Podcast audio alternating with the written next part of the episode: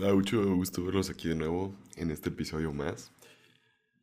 El día de hoy tenemos un buen café que nos está acompañando para esta noche. Bueno, estoy grabando este episodio ya es noche. Sé que esto no es como un programa de radio y todo el rollo que tengo que decir a qué hora estoy grabando.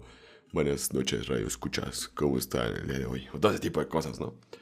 Sin embargo, han sido días un poco... Pues yo creo que en el mundo de la programación nunca tenemos días tranquilos. Siempre hay temas que estar atendiendo, siempre hay cosas que salen, siempre hay imprevistos. El cliente ya se enojó, ya pide nuevos requerimientos, ya quiere nuevas cosas. O uno simplemente no le sale algo y lleva mucho tiempo perdido y no sabe cómo solucionarlo.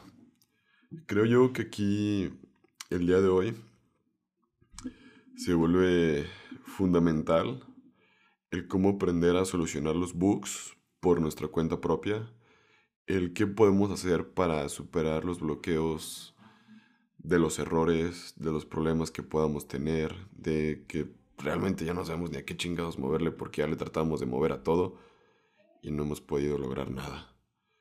Creo que vale la pena el que nos sentemos y averigüemos o nos podamos conocer a nosotros mismos y el aprender a cómo poder solucionar bugs, errores, o que la lógica no funciona, o lo que trato de pretender hacer no funciona en mi código, qué puedo hacer, qué no debería de hacer.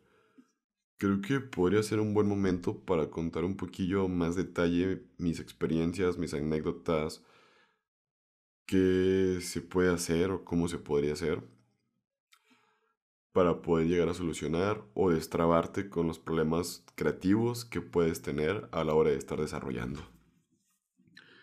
Bueno, para empezar, yo no es como que sea un programador pues demasiado chingón.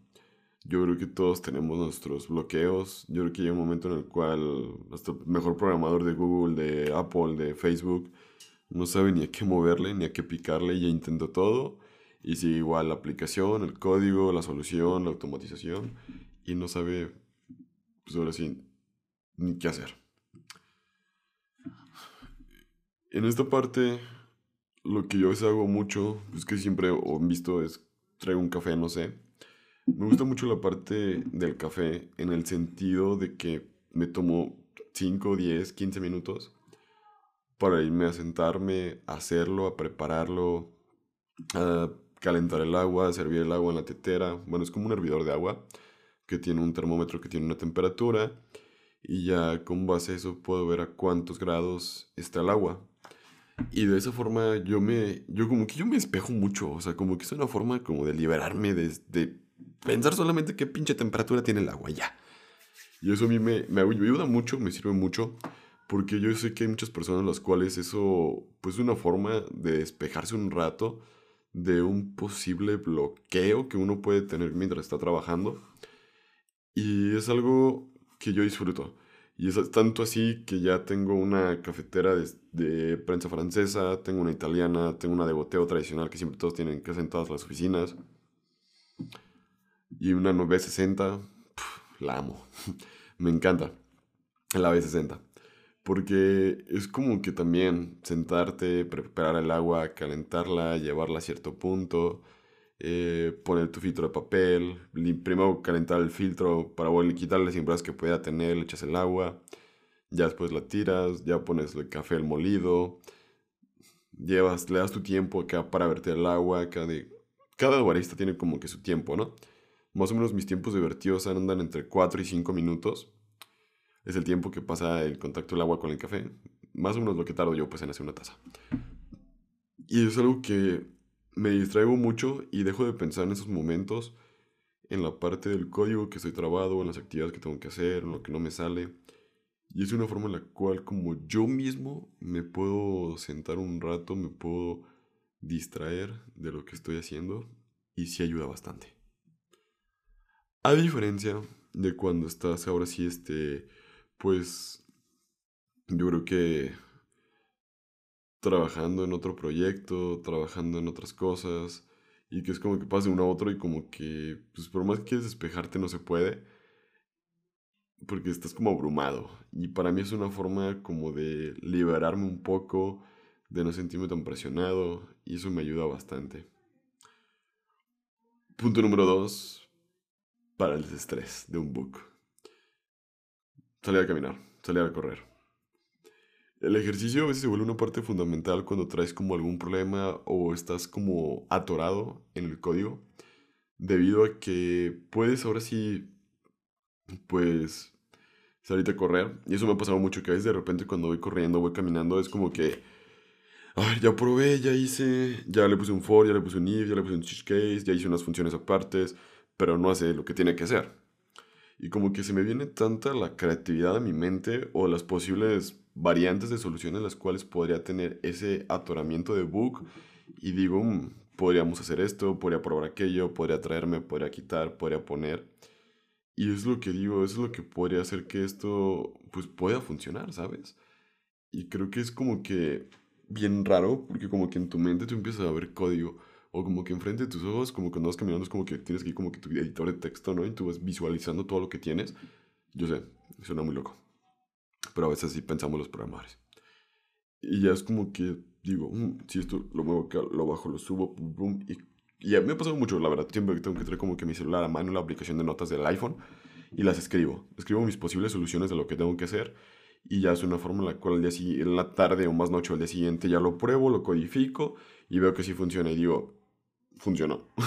como que hasta yo mismo me saco de onda, no me la creo, que es una forma bien rara en la cual puedo resolver bugs o detalles que puedo encontrar en mi código.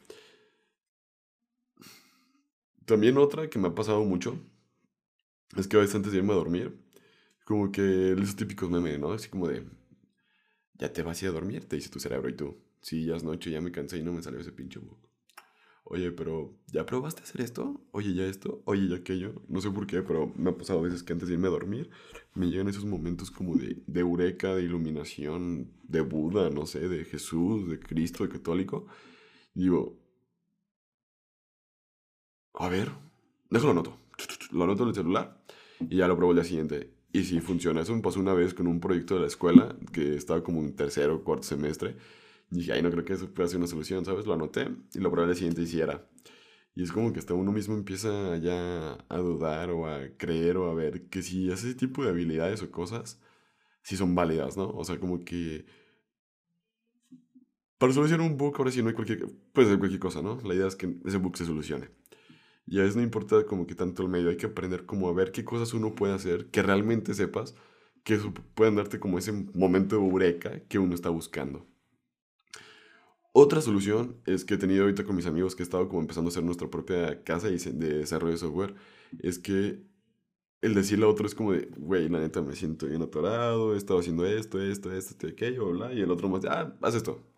O, mira, ellos lo hacen así, tú lo haces así, y ya. O sea, como que lo que uno no ve, la otra persona lo puede ver, y eso también me pasado en el trabajo. Como que tener esos momentos como de desahogo, como de de sacar lo que traes atorado con alguien más platicándolo, también es de bastante utilidad, sirve mucho. Y no es como que con el simple hecho de tú quedarte con las cosas, ¿no? Es como de aprender a externar o aprender a comunicarlos. Y si hace o si ayuda a que uno pueda aprender a solucionar o a corregir los bugs que uno pueda tener. Es impresionante. Es como que si fueras una señora tomando cafecito con una otra señora y es como de amiga, yo la hice así el otro día y sí me hizo caso, ¿no? O sea, sí que es una curioso, pero sí funciona hacer ese tipo de, pues de pequeñas cositas, ¿no? Detalles que son raros, pero sí funcionan. Otra forma es correr a una comunidad en Facebook y poner todo tu problema, externar toda la situación que traes, qué estás haciendo, qué no estás haciendo, cómo lo estás haciendo, cómo lo estás solucionando, qué posibles soluciones traes, cómo lo deberías de hacer, cómo no lo deberías de hacer. Yo sé que suena como que bien curioso. ¿Cómo en Facebook me va a decir alguna respuesta así? Una vez en el trabajo no sabía cómo filtrar o limpiar las eh, palabras con expresiones regulares y pregunté en Facebook y me dijeron, ¿sabes qué? Mira, es una expresión regular para React, para React Yes, la pones y te limpias los datos que entras contra los datos que quieres comparar y ya. Lo hice y funcionó. Y fue como el trabajo como de, oye, pero eso no lo hemos podido hacer. Y yo, pues, ¿cómo lo hiciste? Pregunté en un, un grupo de comunidad de Facebook. Sé que a lo mejor no se puede haber visto bien el trabajo que yo dijera eso, pero se solucionó lo que se hizo lo que se tenía que hacer, ¿no? O también podemos ir a Stack Flow, podemos ir a las comunidades de GitHub. O sea, hay muchos lados en los cuales uno puede correr a pedir apoyo. Ya que las comunidades de programación siento que son de las más bonitas que existen por todo el apoyo que pueda haber de todas las personas o cada quien ha vivido cosas diferentes y las pueden estar como aportando, aporte, aporte, aporte, aporte, aporte. Yo creo que es lo que hace bonito al open source dentro de lo que existe. Y bueno, creo que de mi parte, esto han sido todo cómo solucionar los bugs. Me gustaría saber cómo lo solucionas tú. ¿Cómo rompes ese bloqueo creativo cuando no sabes qué programar? Cuando no sabes, ya picaste tantas teclas que no sabes ni por dónde darle. Así que me gustaría saber en los comentarios, tanto de Spotify, de Apple Podcast, de YouTube, cómo solucionas o cómo superas un bloqueo creativo o cómo superas ese bloqueo cuando no sabes cómo solucionar un bug.